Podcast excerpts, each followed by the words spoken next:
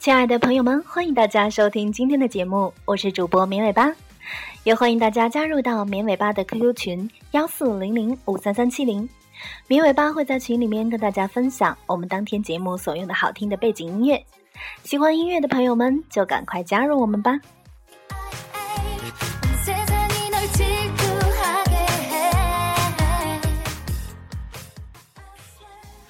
昨天的节目，我们跟大家分享了马云致投资者的一封信。那么今天的节目，我们来延续这个话题，跟大家详细解读一下这封信的内容。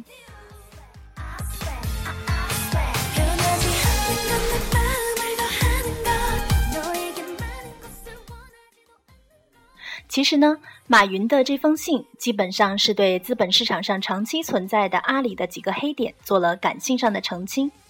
第一个黑点就是。你们的商业模式太奇怪了，毛利太高，不知道你们在卖什么，不会是违法的吧？第二个黑点是，听说你们卖假货，而且长期卖假货，你们这个企业到底有没有良心？第三个黑点是，听说你已经是中国最大了，未来你还有什么增长空间呢？第四个黑点是，听说你们老板以前劣迹斑斑，我怎么能放心投给你？之前的 B to B 悲剧还会再发生吗？大概围绕这四点，阿里做了一些解释。首先要知道的是，淘宝是一个平台，而不是一个大商家。这件事很多外国投资人是不清楚的。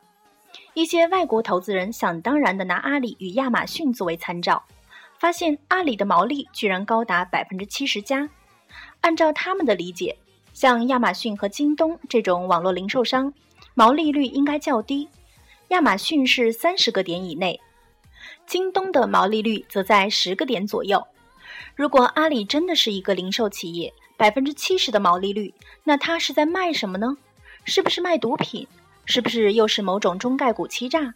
所以，阿里首先要强调的是，我们是一家平台商，是一个商业生态系统的维护者和拓展者，而不是以零售商为主要角色的亚马逊、京东或者是聚美优品。所以，重点一。阿里是一个广告和技术服务商，淘宝和天猫上的卖家才是零售商。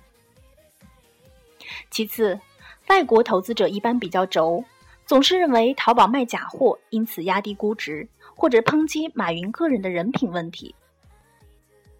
阿里在这里强调的是，我们是个平台，是个让小微企业和消费者在地盘上自由贸易的平台。淘宝相当于这个生态系统的监管者。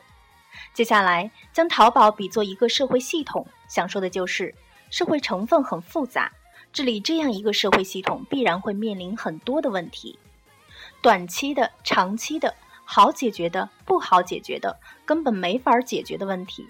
这些问题中自然包含法律、政治、价值观、个人喜好等问题。这些问题永远存在，我尽力，但你不能要求我完全杜绝。所以，重点二。卖假货的是商家，阿里只是维护和运营，通过规则和监管，让生态系统自行优胜劣汰。别那么不会聊天儿，咱们还是畅想一下明天吧。当然，这也不是完全虚的忽悠。阿里明白，靠小卖家和信用体系，终究无法战胜大企业成熟的供应链体系。所以前几年有了天猫，有了以品牌为主导的一系列动作。因此。在经历了漫长的低价阶段后，电商世界进入了品牌和正品的时代。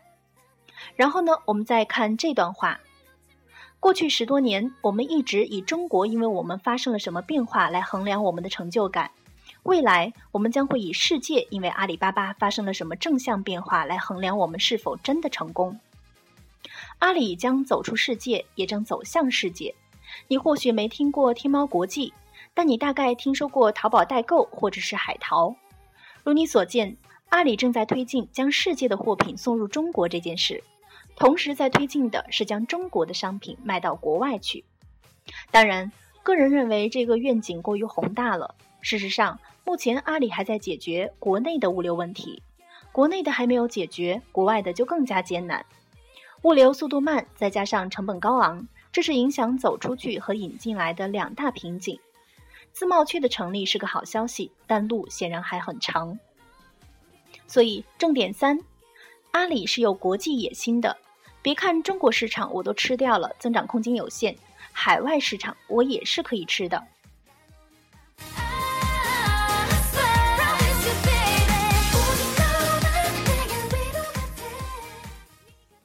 最后一点也是饱受质疑的，就是阿里的合伙人制度。这里的信息很简单，阿里是一家重视责任的专业的企业。同时，我们这个行业水很深，所以你不懂呢就别瞎评论了。回过头来看，阿里的这十几年，中国零售行业的确经历了翻天覆地的变化。电商从无到有，从低端到品牌，从价格战到拼服务。甚至渐渐转向了营销创新、高端、新品、时尚这些概念，而与此同时，传统的零售业在电商的势头下，要么奄奄一息，要么另起炉灶。网购从一件新鲜事、一个虚拟缥缈的概念，转化成了实体经济中数以万计的仓库、数以十万计的运输线路、数以百万计的车辆、数以千万计的从业人员、数以亿计的消费者和数以万亿计的交易额。淘宝确实改变了中国社会，这是无可争议的。而淘宝自身也在不断演进。天猫、支付宝、阿里云，它的触角还伸到了影视、娱乐、借贷，甚至足球。中国整个电商行业可以说已经赶超了它的美国前辈，在商品品类、物流速度、支付便捷和覆盖人群上的全面超越。因此，投资阿里不仅是一件非常诱人的事。更是件非常具有挑战性的事，它太大太难解，而在大多数外国投资者眼中，即使是专业的华尔街银行家们，它依然是个黑箱。它比京东、比聚美、比以往美国上市的任何一家公司都要黑。投资阿里，既要看好中国互联网行业的整体发展，要看好中国零售业，要看好中国人支付和购买方式的演变。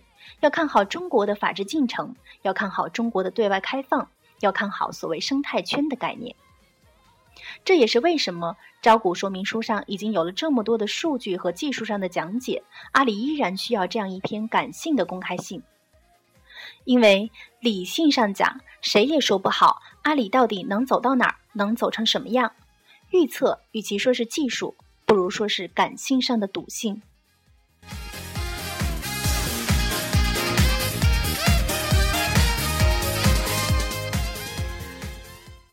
好的，那么以上就是我们今天节目的所有内容了。感谢大家的收听，也希望大家加入到绵尾巴的 QQ 群幺四零零五三三七零，绵尾巴会在群里面跟大家分享我们每期节目好听的背景音乐。明天见。